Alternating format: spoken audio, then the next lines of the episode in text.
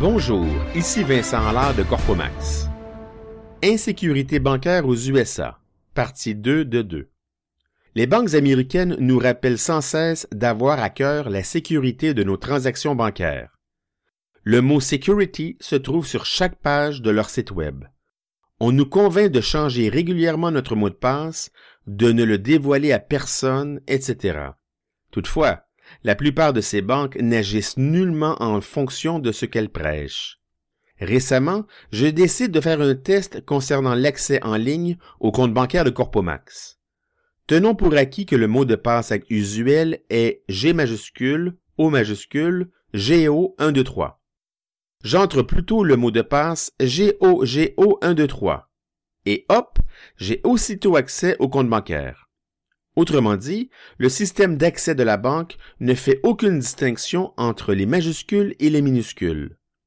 J'écris donc à la banque et lui rappelle que nous sommes en 2014, non plus en 1980. Aujourd'hui, un mot de passe efficace doit être constitué de minuscules, majuscules, chiffres et caractères spéciaux. Or, en plus de ne faire aucune distinction entre minuscules et majuscules, cette banque n'autorise pas l'utilisation de caractères spéciaux dans un mot de passe. La banque me contacte par téléphone et m'indique que sa façon de faire permet le e-banking par téléphone, qui ne permet pas les majuscules et caractères spéciaux. D'ailleurs, plusieurs grandes banques américaines fonctionnent encore de cette façon. Bizarrement, la FDIC, Federal Deposit Insurance Corporation, qui garantit chaque compte bancaire américain jusqu'à 250 000 dollars et qui régit scrupuleusement ces mêmes banques, incite les consommateurs à créer un mot de passe solide sur leur téléphone mobile. Create a strong password consisting of unusual combinations of upper and lower case letters, numbers and symbols. Mon expérience depuis plus de 15 ans aux USA m'a enseigné au moins trois choses au niveau bancaire. Premièrement, faire affaire avec une banque qui comprend le mot sécurité. Sans en faire la promotion, je peux vous assurer que Bank of America s'élève au-dessus de la mêlée en termes de sécurité Internet. Pour cette banque, les mots de passe G majuscule, O majuscule, GO123 et GOGO123 sont différents l'un de l'autre. De plus, elle offre à ses clients la possibilité de mettre en place l'extraordinaire Two-Step Verification System qui ajoute un niveau additionnel de sécurité. Pour accéder à mon compte bancaire via Internet, je dois inscrire un numéro de six chiffres reçu sur mon téléphone mobile, en plus de mon nom d'usager et mon mot de passe. J'ai d'ailleurs implanté ce système partout où il est offert, notamment Google, Gmail, PayPal, Apple, Facebook et Twitter.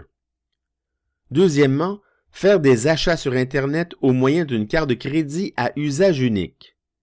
Lorsque j'achète un bien ou service d'un marchand peu connu, je demande à Bank of America de me créer un numéro de carte de crédit unique, qui ne servira que pour une seule transaction et pour un montant déterminé. Ce service en ligne, appelé ShopSafe, est aussi très utile lorsque je m'abonne à un service au renouvellement annuel, par exemple un abonnement à un magazine. Ainsi, ce numéro de carte ne pourra pas être utilisé un an plus tard lors d'un renouvellement automatique non désiré. Troisièmement, contrôler l'accès à mon dossier de crédit.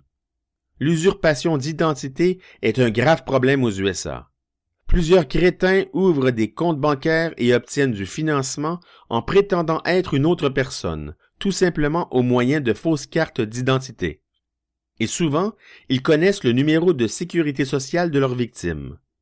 Or, aux USA, le système de crédit à la consommation repose essentiellement sur les informations colligées par trois sociétés de crédit appelées Credit Bureaus, Equifax, Experian et TransUnion.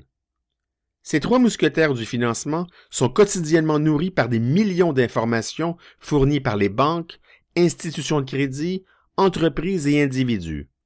Ils classent, analysent et répertorient les données reçues, puis les revendent à ceux qui en font la demande. Par exemple, lorsqu'une banque entend prêter une somme d'argent à un client, réel ou usurpateur d'identité, elle va préalablement obtenir un rapport de crédit, souvent en quelques microsecondes, de l'un des trois bureaux de crédit ou même des trois. Donc, si le filou joue bien son rôle, il va pouvoir disposer assez facilement d'une somme d'argent parfois appréciable. La façon la plus efficace d'empêcher cela est de bloquer l'accès à votre dossier de crédit. C'est d'ailleurs ce que j'ai fait il y a de nombreuses années. Désormais, aucune information financière me concernant ne peut être dévoilée par les trois bureaux de crédit sans que j'aie levé moi-même la barrière y donnant accès. On appelle cela un security freeze ou gel de sécurité. Tant et aussi longtemps que je ne lève pas la restriction d'accès à mon historique de crédit, Equifax, Experian et TransUnion continuent d'être alimentés par les données financières, mais ne peuvent absolument pas les divulguer. Par exemple, je désire acheter une voiture neuve et profiter du programme de financement offert par le concessionnaire automobile. Avant de financer l'achat, j'accède aux trois bureaux de crédit via Internet et lève la restriction d'accès pour une période déterminée, par exemple trois jours. Cela permet au concessionnaire d'accéder aux informations colligées à mon sujet et de vérifier si je suis un risque acceptable. Dès l'expiration du délai de trois jours, le Security Freeze se remet en place automatiquement. Ici Vincent Allard de Corpomax. Merci et à bientôt.